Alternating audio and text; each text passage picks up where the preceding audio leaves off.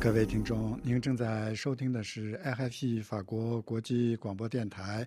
我们现在从法国首都巴黎为您播音。现在是国际标准时间二零二二年三月十五日星期二十一点，巴黎时间十二点，北京、香港和台北时间晚上十九点整。首先为您播报今天的新闻内容提要。乌克兰与俄罗斯双边谈判十四日据称因为技术原因停摆，计划今天稍晚重开谈判。俄罗斯军队加强对乌克兰各大城市炮击，基辅遭到猛烈轰炸。基辅市长下令实行三十六小时宵禁，以保护居民安全。据乌克兰总统军事顾问昨天晚上表示，俄罗斯攻击入侵乌克兰的行动有可能会在俄罗斯五月份。耗尽资源以后结束。美国日前对北约朋友和几个亚洲国家称，中国之前暗示愿意向俄罗斯提供军事和经济援助，以支持其战争。俄罗斯克里姆林宫发言人昨天表示，俄罗斯没有要求中国提供军事援助。中国今天再次否认，并指控美国散布恶意的虚假信息，有可能使冲突升级。与此同时，国际媒体报道，俄罗斯向中国要求军事援助的需求清单。包括军需食品。联合国秘书长古特雷斯就俄罗斯在入侵乌克兰以后提高了核威慑力量警戒级别，发出警告，称这是一个令人毛骨悚然的事态发展。俄罗斯国营电视台第一频道一名员工昨天晚上闯入正在直播新闻的摄影棚，手持反战标语抗议俄罗斯在乌克兰开战。关注抗议活动的独立人权组织表示，这名抗议者是第一频道员工。奥斯亚尼可娃当时手持的标语以与英文和俄文写道：“不要战争，停止战争，不要相信宣传，他们在这里对大家撒谎。俄罗斯人民反对战争。”抗议者随即被逮捕。据《华尔街日报》今天报道说，在美国就中国支持俄罗斯向中国施压之际，中国试图把外界的注意力转向中国帮助防止乌克兰危机加深的。鲁林上，不过中国不愿意疏远俄罗斯，削弱了中国在西方眼中的公信力，使得中国在促使俄罗斯收手方面能发挥的作用有限。上月初，俄罗斯总统普京和中国国家主席习近平宣布，两国合作没有上限。中国外交部长王毅今天说，中国拒绝受到西方对俄罗斯制裁的影响。王毅说：“中国不是乌克兰与俄罗斯危机的参与者，更不希望受到制裁的影响。”王毅还坚持中国有权维护自己权利和合法利益。下面，请您收听今天的新闻详细内容。乌克兰与俄罗斯双边谈判昨天据称因为技术原因停摆，计划今天稍晚重开谈判。俄罗斯军队加强对乌克兰各大城市炮击，基辅今天遭到猛烈轰炸。基辅市长下令实行三十六小时宵禁。据乌克兰总统军事顾问阿列斯托科维奇昨天晚上表示说，俄罗斯攻击入侵乌克兰的行动可能会在俄罗斯五月初耗尽了资源以后结束。中央社引述路透社消息说，乌克兰总统军事顾问阿列斯托维奇本人并没有参与基辅与莫斯科之间的谈判，而这几场谈判除了在几个被围困的乌克兰城市建立了人道走廊以外，并没有太多实质的进展。根据多个乌克兰媒体播出的影片，阿列斯托维奇表示，俄罗斯确切停止攻打乌克兰的时间点将是。俄方愿意为战事投入多少资源而定。据乌克兰总统军事顾问说：“我认为不会拖过五月，可能五月初吧，我们就能达成和平协议，可能还会更早些。我们再看看。”尽管如此，根据军事顾问的说法，即便达成了和平协议，在乌克兰坚持俄罗斯部队完全撤出乌国。乌克兰情况下，小规模的战术冲突可能仍然会持续一年。联合国秘书长古特雷斯就俄罗斯在入侵乌克兰以后提高其核威慑力量警戒级别发出警告，称这是一个令人毛骨悚然的事态发展。路透社说，联合国秘书长古特雷斯昨天称，乌克兰危机让核冲突前景再次成为可能。古特雷斯对记者表示：“曾经不可想象的核冲突前景，现在再次成为可能。”古特雷斯再次呼吁立即停止敌对的行动。古特雷斯还呼吁保护核设施的安全。此前，在俄罗斯军队夺取欧洲最大核电站乌克兰的扎波罗热核电站期间，该核电站发生了火灾。俄罗斯国营电视台第一频道一名员工昨天晚上闯入正在直播新闻的摄影棚，手持反战标语抗议俄罗斯在乌克兰开战。关注抗议活动的独立人权组织表示，这名抗议女子是第一频道员工奥斯尼亚可娃。奥斯亚尼可娃手持的标语以。英文和俄文写道：“不要战争，停止战争，不要相信宣传，他们在这里对大家撒谎。”俄罗斯人民反对战争，抗议者随即被逮捕。中国外交部长王毅星期二说：“中国拒绝受到西方对俄罗斯制裁的影响。”王毅说：“中国不是乌克兰与俄罗斯危机的参与者，更不希望受到制裁的影响。”王毅坚持中国有权维护自己的权益。据法新社今天引述中国官方的新华社消息说，中国外交部长星期二表示：“中国拒绝受到西方对俄罗斯。”制裁的影响。中国外长王毅是在昨天周一在与西班牙外交部长阿尔巴雷斯的电话交谈中做上述表示。王毅说：“中国不是乌克兰危机的一方，更不希望受到制裁的影响。”王毅周一在与西班牙外长通话中还说：“中国始终反对使用制裁来解决问题，特别是没有国际法依据的单边制裁。”联合国秘书长古特雷斯呼吁全球动员起来，避免一场全球粮食系统崩溃危机。他警告说，俄罗斯在乌克兰发动的战争可能会导致许多国家出现饥荒飓风。请听本台记者珍妮特的报道。是的，联合国秘书长古特雷斯三月十四日周一警告说，俄罗斯在乌克兰发动的战争可能会导致许多国家出现饥荒飓风。古特雷斯说：“乌克兰着火了，和这个国家正在全世界的眼前被摧毁。”他在纽约对媒体说：“我们必须尽我们所能的避免一场饥荒飓风和全球粮食系统的崩溃。”他并强调说：“由于乌克兰和俄罗斯的农业生产受阻，在这场战争下受影响最严重的应该是那些最贫穷的人，并在全世界。”散布政治不稳定和动荡的种子。他还说，这场战争影响所及远远超出了乌克兰的范围。他指出，谷物价格已经超过当年阿拉伯之春的初期和2007至2008的粮食风暴时的价格。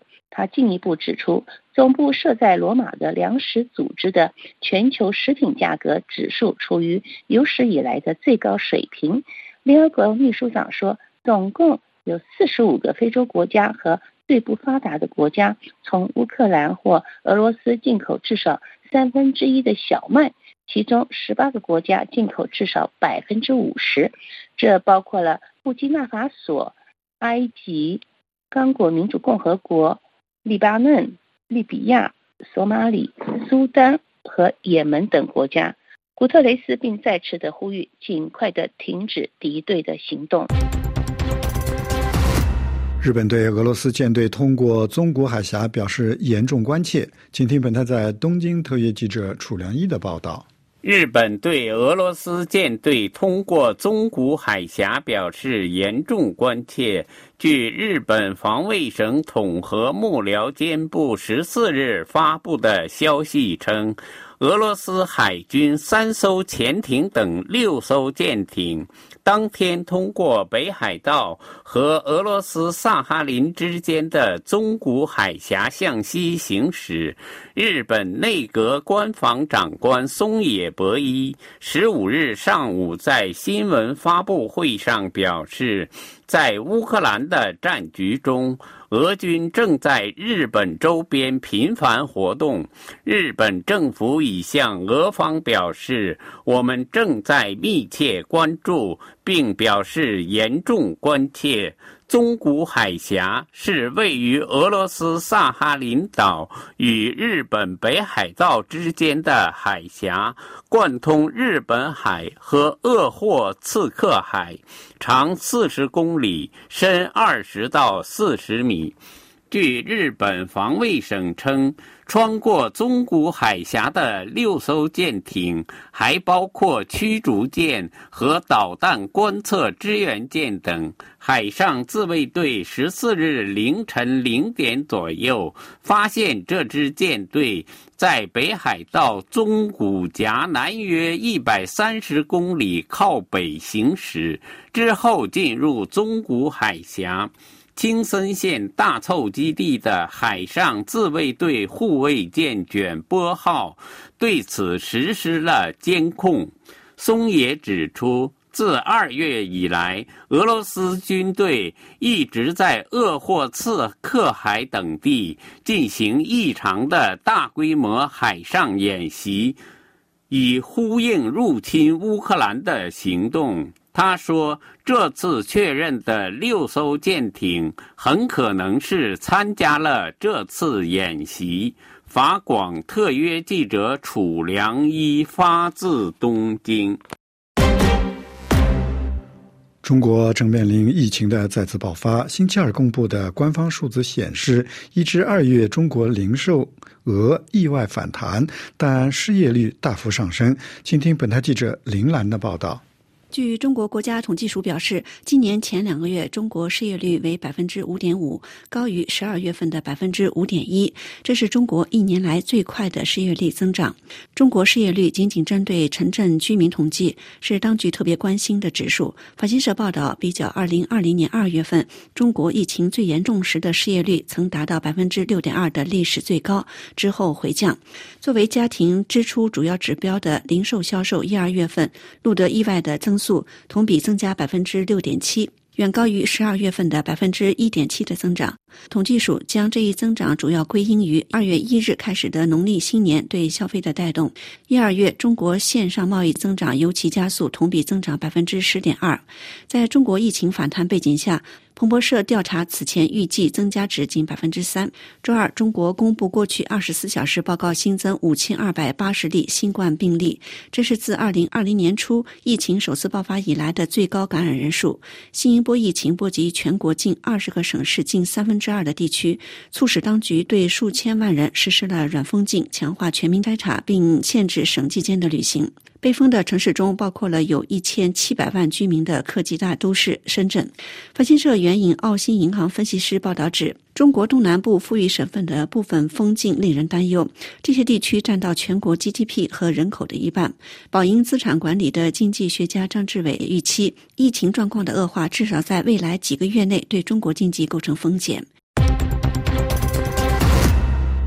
中国外交部新闻发言人赵立坚今天表示，二十国集团不是讨论乌克兰等政治安全问题的合适场所。在当前形势下，二十国集团应当坚持职责定位。中方支持印尼主席国按照既定议程推进二十国集团各领域合作。二十国集团下一次峰会定于十月在印度尼西亚的度假胜地巴厘岛举行。现职律师八九民运领袖之一的李静静，在美国纽约当地时间十四日于办公室遇害，送院不治身亡。据本台在香港特约记者麦燕婷报道说，据了解，李静静是遭一名被指有精神病史的年轻女客户用刀刺中身腹致死。至于是否有政治原因，尚待警方调查。八九民运。领袖王丹已经将此事件通报美国联邦调查局，由对方决定是否进一步调查。新闻节目播送完了。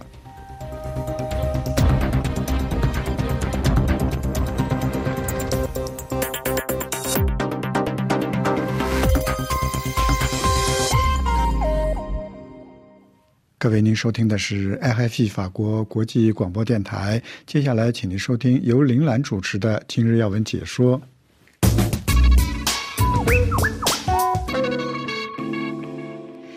听众朋友，乌克兰战火纷飞之际，美国国家安全顾问苏利文和中国中共外事委员会主任杨洁篪周一在罗马进行了近七个小时的会晤。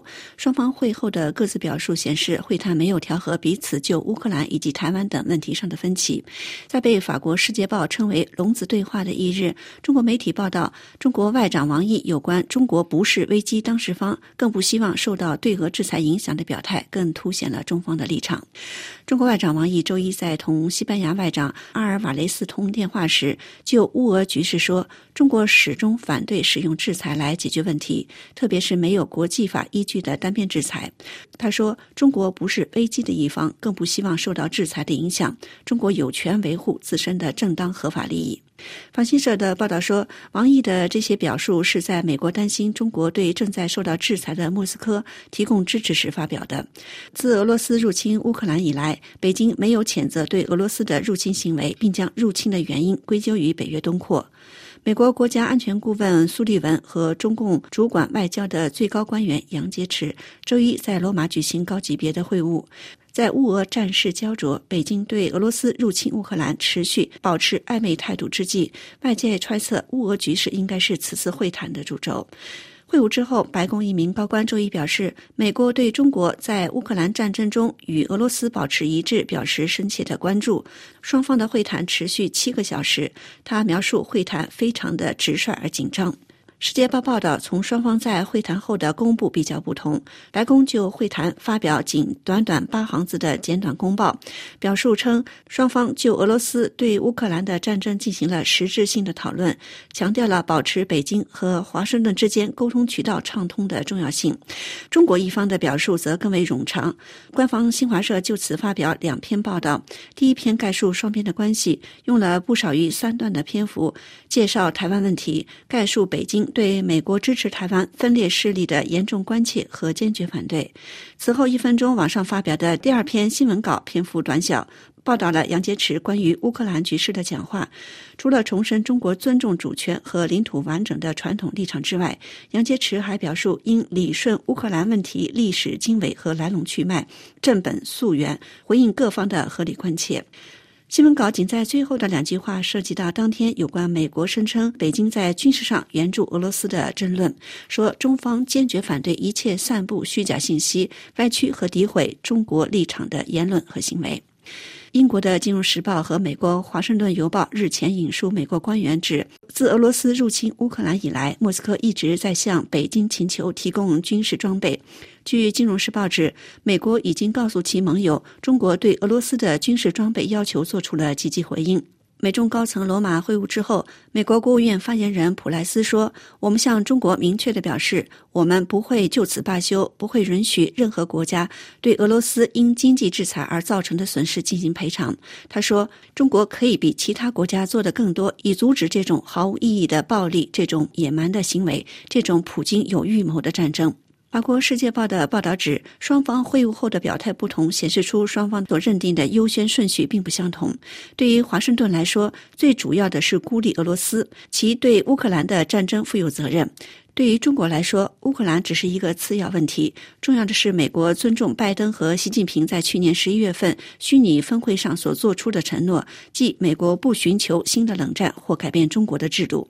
周一的美中会晤是早有预定的，并不是因乌克兰战事而特别举行。除了乌俄局势之外，也涉及其他如朝鲜、台湾和双边关系等议题。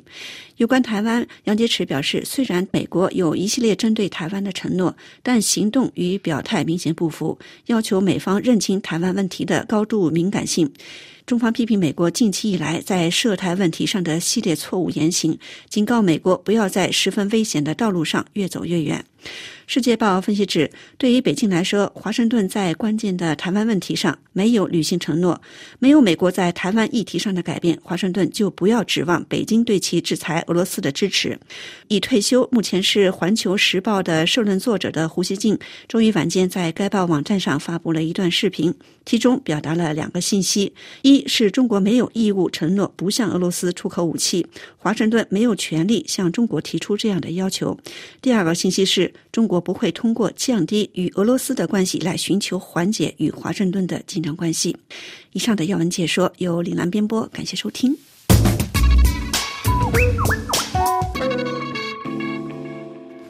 接下来，请听由瑞迪编播的法国报纸摘要。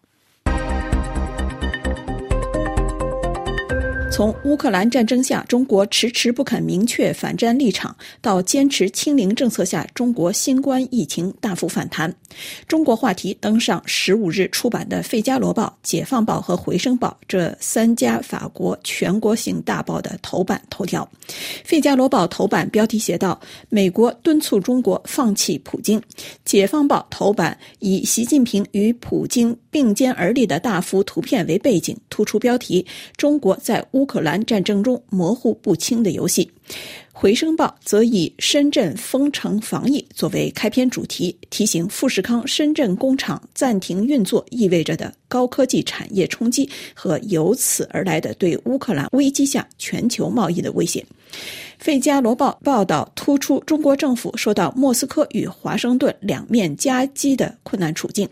美国总统国安顾问沙利文日前与中国国务委员杨洁篪罗马会晤前，针对中国帮助俄罗斯规避制裁的可能性发出警告。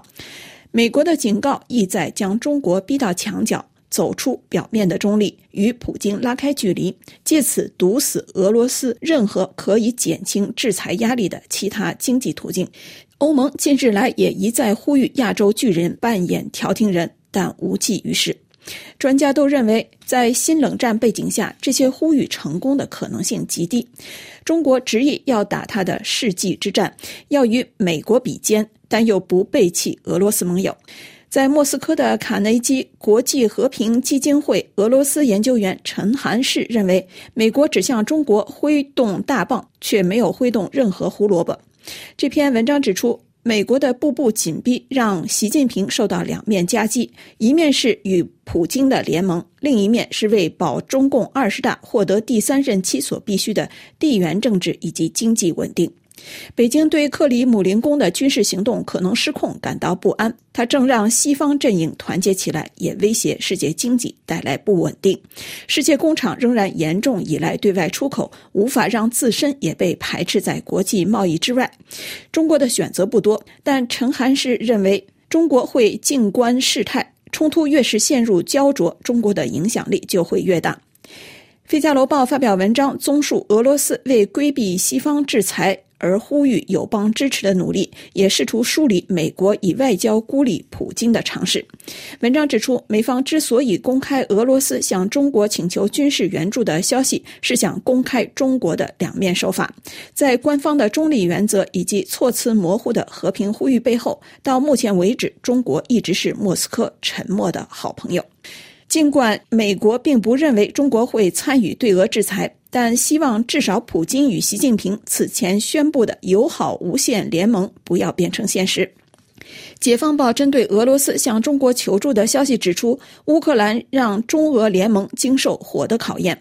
尽管需要谨慎看待俄罗斯向中国求助这则消息的虚实，但它可能证实了俄罗斯军队面对的困境，并迫使北京走出所谓的中立。该报的社评文章嘲讽普京，指出沙皇皮埃尔大帝与瑞典国王开战时没有向他国求救。亚历山大一世进军巴黎时，也没有向土耳其乞求武器。斯大林更不需要中国点头去迎战希特勒。普京与这三位他尊崇为榜样的历史人物相比，实在可怜。据估计，俄罗斯可能四月中旬就宣布破产，于是向另一个专制领导人，向比他强大也更富有的习近平求助。但北京并不是靠参加一场与他无关的战争才变成世界第二大经济体的。走出模棱两可的战略和表面的中立，对北京来说没有任何好处。习近平不太可能接受提供军事甚至后勤援助。俄罗斯最多可以从北京得到间接的资助，比如增加进口俄罗斯的小麦和能源。但这又能让俄罗斯撑多久呢？一九一七年，俄罗斯经济在内战中崩溃的阴影笼罩着莫斯科。《回声报》简短报道了美国对中国在俄乌战争中始终模糊不清的立场感到不安，但特别关注新冠疫情大幅反弹对中国经济继而对国际贸易可能的影响。文章综述深圳。长春、上海等地不同程度封城防疫，导致富士康、丰田等跨国企业在地工厂停产的情况。《费加罗报》也刊登文章介绍深圳封城导致富士康工厂停产在大众电子产品业引发的恐慌。但因封城防疫而停运的企业并不止富士康一家，这些企业在金融市场上估值立即下跌。天主教报刊《十字架报》的报道注意到。尽管超过四千万中国人被封锁在家中，但大部分中国人仍然相信中国政府的防疫政策最好。文章指出，官方媒体两年多来持续不断的宣传、渲染西方新冠防疫的失败，赞扬中国政策如何成功，在很大程度上解释了为什么习近平几乎得到民间舆论的一致支持。以上是法国报纸摘要。接下来是本台的特约专栏节目时间，请听潘伟主持的《北美来红》。二月二十四日，俄国入侵造成数以百万计的乌克兰人逃亡国外。今年头两个月已接收六千多名乌克兰人的加拿大，于三月三号宣布创建新的签证类别。让无限量的乌克兰人来加拿大生活、学习和工作两年。俄国入侵或将为已经拥有一百三十六万乌克兰裔人口的加拿大带来史上最强劲的乌克兰人移民潮。加拿大移民部长肖恩·弗雷泽称，在乌克兰面临人道主义危机时，加拿大成了世界领导者。三月三日，加拿大移民部宣布将允许无限量的乌克兰人通过加急紧急签证临时入境，同时将为希望永久留在加拿大的人提供新的家庭团聚途径。前者在加拿大可居住两年，并免除申请费用和语言评估等签证要求。仅需要填写简单表格，并提供用于安全和背景审查的生物识别信息，以排除顿巴斯等地区的通俄者。加拿大移民部已派人携带生物识别工具包，在华沙、维也纳和布加勒斯特以及欧洲其他三十个地点协助潜在的申请人入境后，乌克兰人将获得工作或学习许可，参加教育培训计划。企业也被鼓励去雇佣他们。三月六日，弗雷泽部长强调，之所以不限制乌克兰难民数量，是因为加拿大境内乌克兰社区说这些难民是爱国者，绝大多数人在战争结束后会回国，不想留在加拿大。对于希望在加拿大永久居住的乌克兰人，加拿大将通过家庭赞助计划为他们提供快速家庭团聚移民途径。具体细节将在未来几周内与加拿大乌克兰社区商定。弗雷泽称，加拿大做出承诺的原因超出了与乌克兰之间的历史联系。几个世纪后，历史学家将书写今天乌克兰人所展现出来的勇气。乌克兰人在加拿大的历史可以追溯到一百多年前。在全球五千七百五十万乌克兰人中，居住在乌克兰者有三千七百万，俄罗斯有三百二十七万，加拿大以一百三十六万居第三位，是乌克兰人在西方世界最大的侨居国。加拿大乌克兰社区的形成分四个阶段。第一阶段，一八九一年到一九一四年，十七万西部乌克兰人移民加拿大西部。第二阶段是一九一四年到一九二零年，一战时期加拿大视来自奥匈帝国的乌克兰移民为敌人。一九一四年战争法案规定，成千上万乌克兰移民必须登记。第三阶段是一九二三到一九三九年，乌克兰人第二次移民潮。一九二三年，加拿大修改战争法案，允许奥匈帝国居民移民，七万名乌克兰人从罗马尼亚和波兰统治区移民来到加拿大。第四阶段是一九四五年到一九五二年的第三次移民潮，以二战后的乌克兰政治难民为主，主要居住在蒙特利尔和多伦多。在前苏联时期，加拿大乌克兰社区分亲苏派和独立派。苏联解体时，乌克兰于一九九一年独立，加拿大在西方国家中率先加以承认。在加拿大的乌克兰裔名人翡翠爱德华·施奈尔，一九七九年到一九八四年出任第二十二任加拿大总督。拉蒙·纳迪辛在一九九零年到一九九五年出任加拿大第二十四任总督。乌克兰后裔担任过加拿大西部阿尔伯塔省、曼尼托巴省和萨省三个省的省长。乌克兰裔语言学家亚罗斯拉夫第一个提出多元文化概念，被誉为加拿大多元文化之父。乌克兰裔参议员保罗·玉兹克一九六四年在加拿大议会提出多元文化政策，后被老杜鲁多总理接纳。令多元文化成为加拿大的国策。加拿大乌克兰裔保留了自己独特的文化。加拿大有世界最著名的乌克兰舞蹈团，三个草原省至今还在公立学校开设乌克兰语课程。阿尔伯塔省、萨省和曼尼托巴省与乌克兰西部地区在贸易、教育、文化和经济等方面来往密切。加拿大多伦多、温尼伯和温哥华等城市与乌克兰的基辅、奥德萨和利沃夫等结为友好城市。本期北美来红是由法国国际广播电台特约记者潘卫制作，感谢收听。法国国际广播电台接下来为您重播今天的新闻内容提要。俄罗斯猛轰乌克兰首都基辅，乌克兰官员预计乌战或在俄罗斯五月耗尽资源后结束。联合国秘书长古特雷斯称，乌克兰危机让核冲突再成可能是毛骨悚然的事态发展。乌克兰呼吁全球抵制仍在俄罗斯运营的外国公司。俄罗斯央视直播闯入反战抗议，称他们在这里对大家说谎。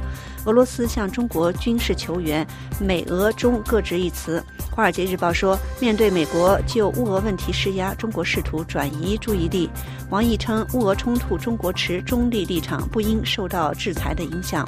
中国反对 G 二十讨论乌克兰战争，面临新一波疫情，中国消费和失业率出现意外反弹。八九名誉律师李静静被刺身亡，是否涉政治代查？数国政要斥港警针对香港监察属无理，因外向指要自由捍卫者晋升是不可接受的。日本对俄罗斯舰队通过宗谷海峡表示严重关切。RFI，在接下来的专题节目时间，首先请听由罗拉主持的《今日经济》。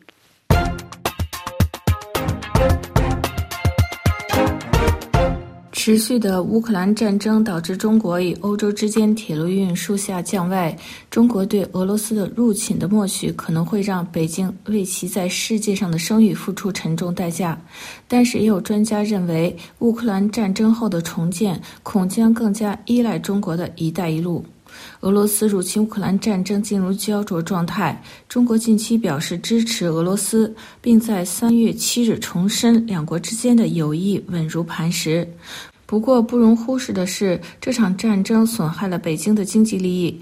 乌克兰处在东欧与西欧交汇处，是中国推出的一带一路必经之地。乌克兰有重要的公路和铁路网，中国依靠其发展与欧洲大陆的贸易交往。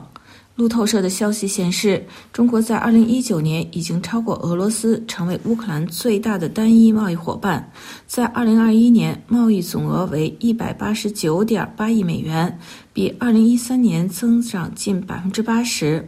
二零二一年，乌克兰对中国出口贸易额为八十亿美元，其中大宗出口商品主要为铁矿石、玉米和葵花籽油。乌克兰从中国进口的商品以机械和消费品为主，约一百零九点七亿美元。目前的情况是中国投资乌克兰基础设施有被俄罗斯轰炸摧毁的风险，而且中国对莫斯科的入侵行动的默许可能会让中国的声誉付出更多代价。战前连接中国和欧洲的火车中有百分之二途经乌克兰，其他大多数铁路运输通往波兰、俄罗斯和白俄罗斯。随着俄罗斯入侵乌克兰的战争爆发，西方快递公司减少了使用亚欧铁路。公司的运输，或暂停使用往返俄罗斯的铁路运输，导致在该地区的中国铁路用户的锐减。二零一一年，中国完成了上海西南制造城市义乌与伦敦之间开通了第一条铁路运输线。从二零一三年开始，中国加大发展其重要的新丝绸之路基础设施项目，后来更名为“一带一路”。中欧列车是该项目连接中国与欧洲的铁路组成部分。在二零二二年初，中国有七十八条铁路线通向一百八十个城市，分布在二十三个欧洲国家。中国投入了大量金融和外交政治资本来发展“一带一路”。对于中国这个世界出口大国来说，其目的是要加强与中欧和欧洲国家的联系。同时确保中国产品出口有安全的运输路线。在“一带一路”一开始运营之初，尽管中国向托运企业提供了大量的补贴，但返回中国的火车往往是空的。两年后，随着新冠疫情爆发，导致空中供应链中断和海运集装箱成本上升。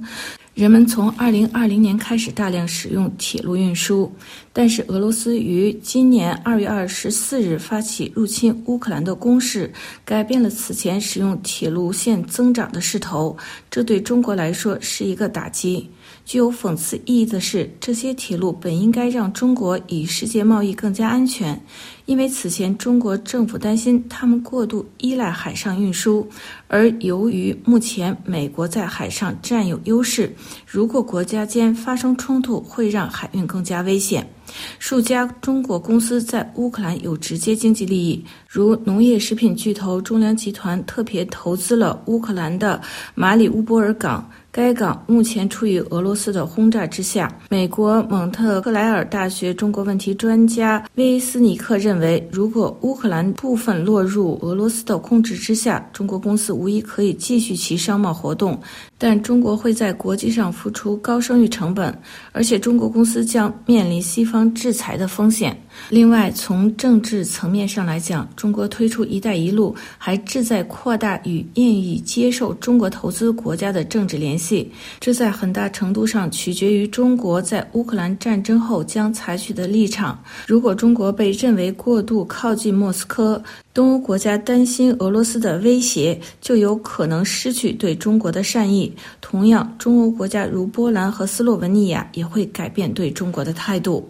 各位听众，今天的今日经济节目由罗拉编辑播报，跟大家介绍乌克兰战争切断了中国的一带一路。感谢各位收听，也感谢法广技术人员的支持。我们在下次节目中再会。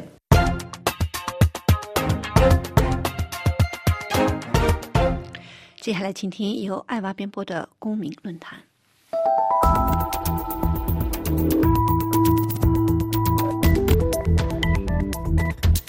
各位听友好，虽然中国最早的情报机构是近一个世纪前在上海成立的，但今天中国国安部在收集经济情报方面处于世界领先地位，可以与美国的同行中央情报局相媲美。针对这一主题，和法广同属法国世界媒体集团的法国电视二十四台专栏节目《经济智能对话》日前请到了这方面的专家，法国调查记者罗杰·法利戈。法利戈是中国情报部一书的作者，且这本书的最新修改版刚出版不久，其内容更加丰富。今天的节目就为您介绍这次采访，欢迎您的收听。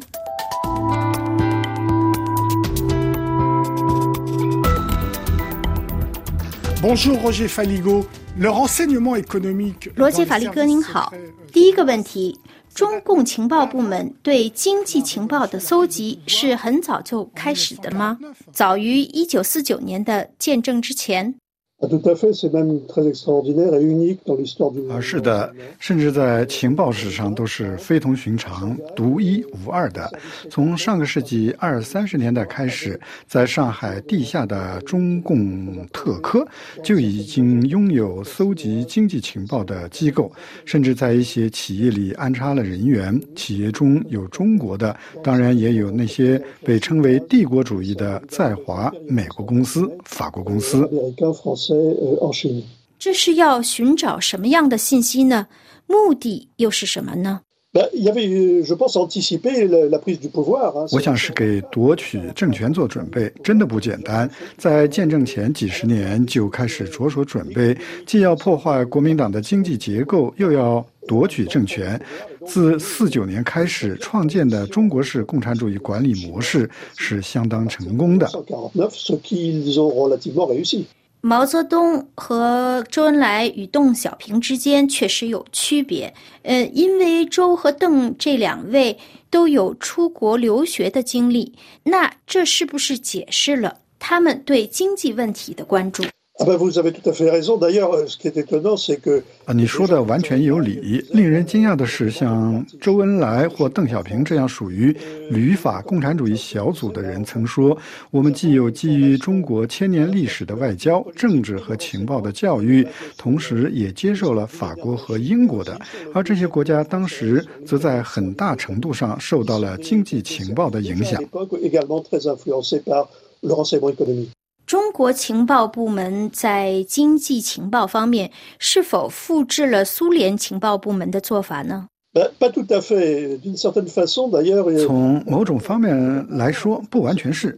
说起来，可以发现苏联在军事、政治、准备革命等方面更为活跃，而中国则很快地考虑到要创建工业和美国、欧洲及周边亚洲国家发展经贸，所以并不是完全一样的。我甚至说得更远一些，在上个世纪八十年代，中国借鉴了很多日本的做法，也就是说。在收集经济情报方面，复制了日本的做法和架构，创建的对外贸易经济合作部多多少少就是在拷贝日本的。一九五七年至一九七六年间，在中国有很多的政治动荡，大跃进啦，文革啦。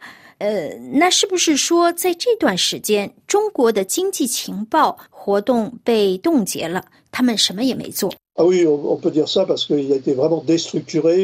可以这么说，因为整个情报部门都被打乱了，一半的工作人员都被发配到中国的古拉格劳改去农村劳动了。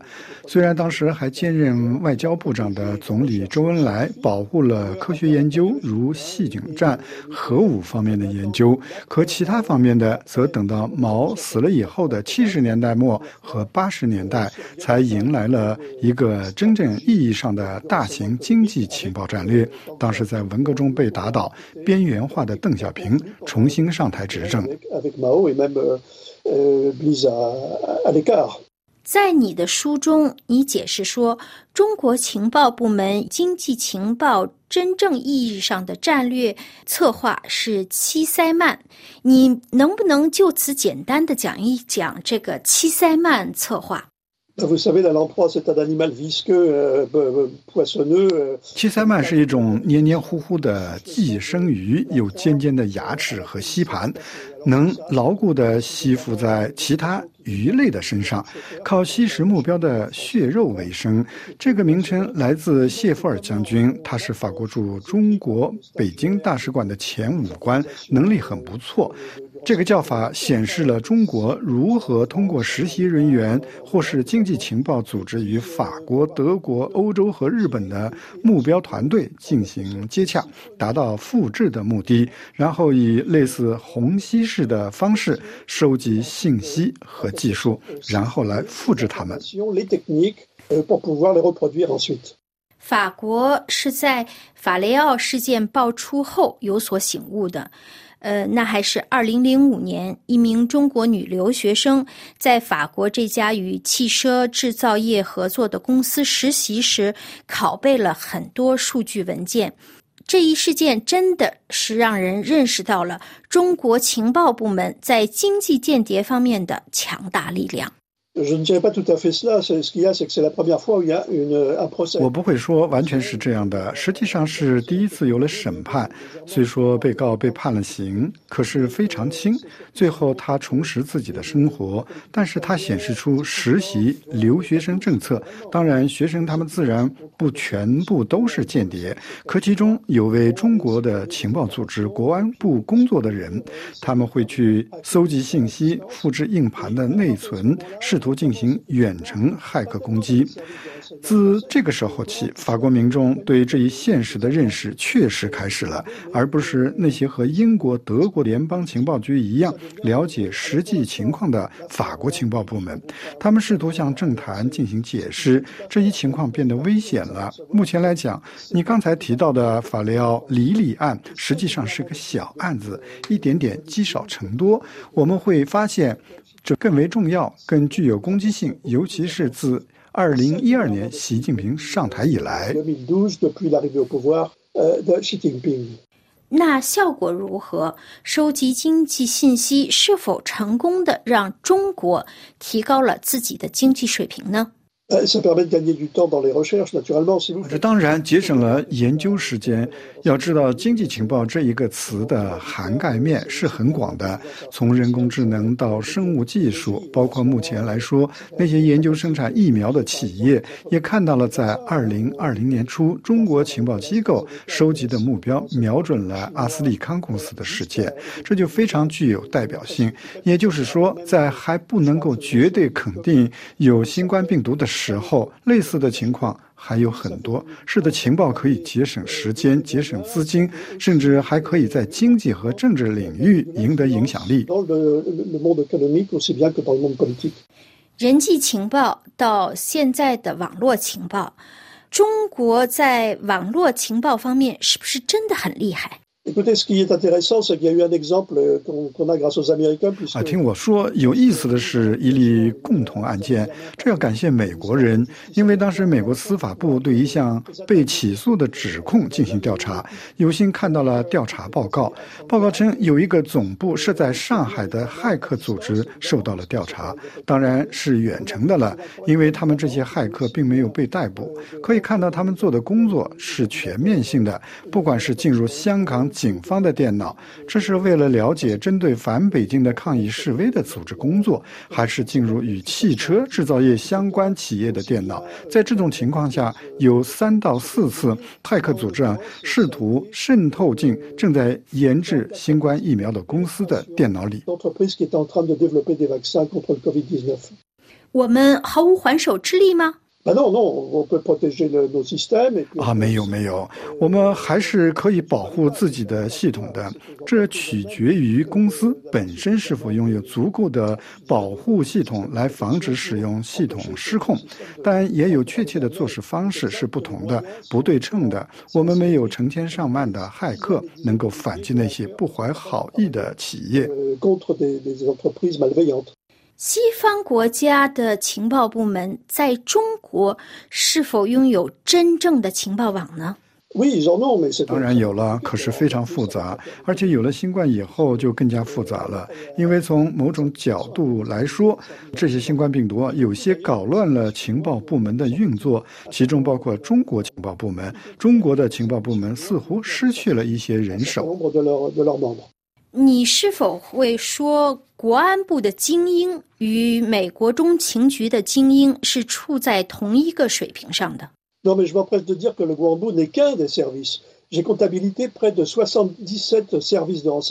只能说，国安部只是中国众多情报部门中的一个。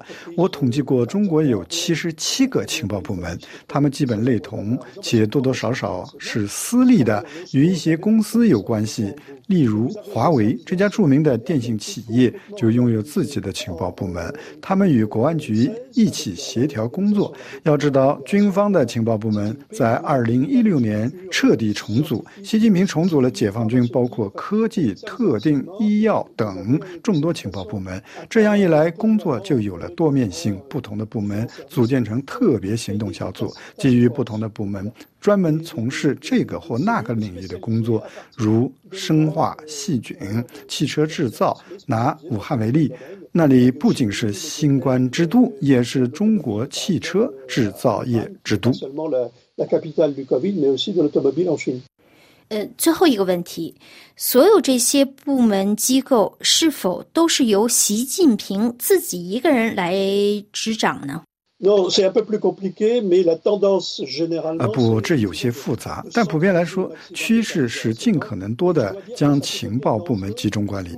我必须指出，这对习近平和他周围的人来说可能会很危险。此外，还注意到中国情报部门的负责人在六个月前刚被习近平解职，因为他被指责拥有过多的权利。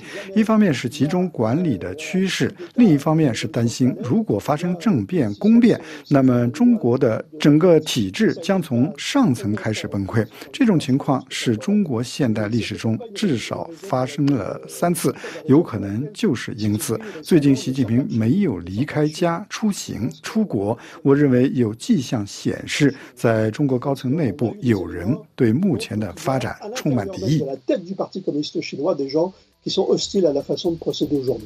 Merci beaucoup, Roger Faligo。各位听友。以上您听到的是今天的公民论坛节目。本次节目由艾娃编播，感谢小山的配音和于丽的技术合作，多谢您的忠实收听。下次节目时间再会。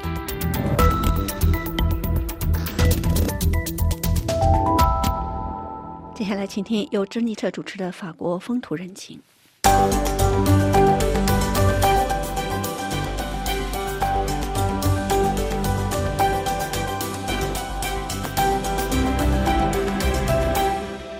各位听众，法国政府和一些协会正在动员组织接收乌克兰的难民，目前接收人数还是很少。他们承诺将会增加接收人数。在俄罗斯对乌克兰进行攻击开始了两周之后，法国正在组织接收难民，其中交织着全面动员和不确定性以及忧虑。根据官方的统计，自二月二十五日以来，已经有一万零五百多人从乌克兰抵达法国，但这个数字实际上只是边防警察的估计，并没有检测到所有法国边界的过境点。此外，许多的乌克兰人只通过法国过境，然后去前往其他欧洲国家，例如去西班牙或是葡萄牙，因为在那里已经存在有很多的乌克兰人社区。今天没有人知道如何非常准确地掌握乌克兰人实际停留在法国人数有多少。内政部长达尔马尼三月十一日晚上在推特上宣布，即将在达尔多瓦接收。两千五百名乌克兰难民，这是欧盟委员会协调的向自愿国家转移的更广泛行动的一部分。虽然欧盟已经决定向乌克兰人提供临时保护，但是法国已经有将近八百名的成年人从中受益。我们还知道，法国已经收容了大约四千五百名逃离战争的人，主要是在。大巴黎地区还有安置在上法兰西或者大东部地区，记录的人数将越来越多，包括那些在战争爆发前已经非法居留在法国的乌克兰人。例如，一名乌克兰男子已经非法在法国生活了两年，平日在建筑工地里打黑工。为生。三月十日，他陪同前一天从基辅抵达法国的妻子和十岁的儿子，前往巴黎十八区的第一个乌克兰难民接待所。这是在难民协会 （L'Association France des Asiles） 协会下完成办理手续。在法国著名的人道协会伊马伍斯的主导作业下，接待安顿了一百五十多人。从这个巴黎这个第一个接待中心，这些乌克兰人接着会被转介到紧急住所，主要是在巴黎地区的酒店，或是在南泰尔市那些一 B 四的酒店。图利是基辅一家超市的行政人员，他和他的阿尔及利亚人出租司机丈夫同住在一家难民酒店，他们一起从乌克兰旅行。先到德国没有得到住宿的援助，于是他们转到法国来想办法，在法国受到了安顿。团结协会联盟主席布莱斯他宣布成立一个不计的危机小组，准备和协调乌克兰难民的到来。在创建了一个平台之后，他说：“我致力于乌克兰难民事务。”他汇集所有的慈善建议，特别是在住宿方面的建议。法国公民事务部长施雅帕九日的记者会指出，我们委托了各地的省长，以便每个乌克兰家庭都可以获得当局提出的一项协助建议。接待难民的人数不断的变化，在三月十一日已经确定收集到将近两万份愿意接待住宿的建议，以及来自地方政府或是私人公司的一万多份住宿建议。协会负责人指出，此次的法国人接待乌克兰难民慈善动作非常的热心、汹涌如潮。另外，这次我们也可以看到 Airbnb 公司。确定提供了四千间免费住宿，还有雅高集团列出一百家可以动员的酒店来接待乌克兰的难民。国家服务面临的全部挑战是明智的使用所有部署的精力，而情况却是在不断的变化。这是法国政府指出的。政府预计未来几天或者几周内，可能有五万到十万。的乌克兰难民抵达法国，而今天有超过两百五十万乌克兰人逃离他们的国家，主要目的地是到邻国的波兰。各位听众，以上节目是由珍妮特为您主持的，感谢我们的法国同事蒂凡尼的技术合作，同时更感谢您忠实的收听，我们下次节目再会。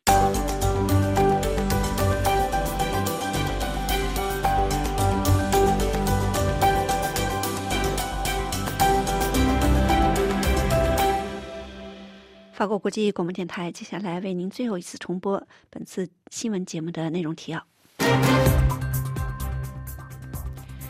俄罗斯猛轰乌克兰首都基辅，乌克兰官员预计乌战或在俄罗斯五月耗尽资源后结束。联合国秘书长古特雷斯称，乌克兰危机让核冲突再成可能是毛骨悚然的事态发展。乌克兰呼吁全球抵制仍在俄罗斯运营的外国公司。俄罗斯央视直播闯入反战抗议，称他们在这里对大家说谎。俄罗斯向中国军事求援，美俄中各执一词。华尔街日报说，面对美国就乌俄问题施压，中国试图转移注意力。王毅称，乌俄冲突，中国持中立立场，不应受制裁影响。中国反对在 G 二时讨论乌克兰战争。面临新一波疫情，中国消费和失业率出现意外反弹。八九名运律师李静静被刺身亡，是否涉政治代查？数国政要斥港警针对香港监察署无理，应外向之要自由捍卫者晋升是不可接受的。日本对俄罗斯舰队通过宗谷海峡表示严重关切。RFI。法国国际广播电台听众朋友，本台今天对亚洲地区的第二节华语播音到此就即将结束。本次节目由林兰主持，感谢蒂凡尼的技术合作，更感谢各位的忠实收听。在节目的最后，我们将为您播出一首法语歌曲，请听由克拉哈·卢查尼演唱的《阿姆杜入永恒的爱》。本次华语节目将随着歌曲的结束而全部结束。听众朋友们，下次节目再见。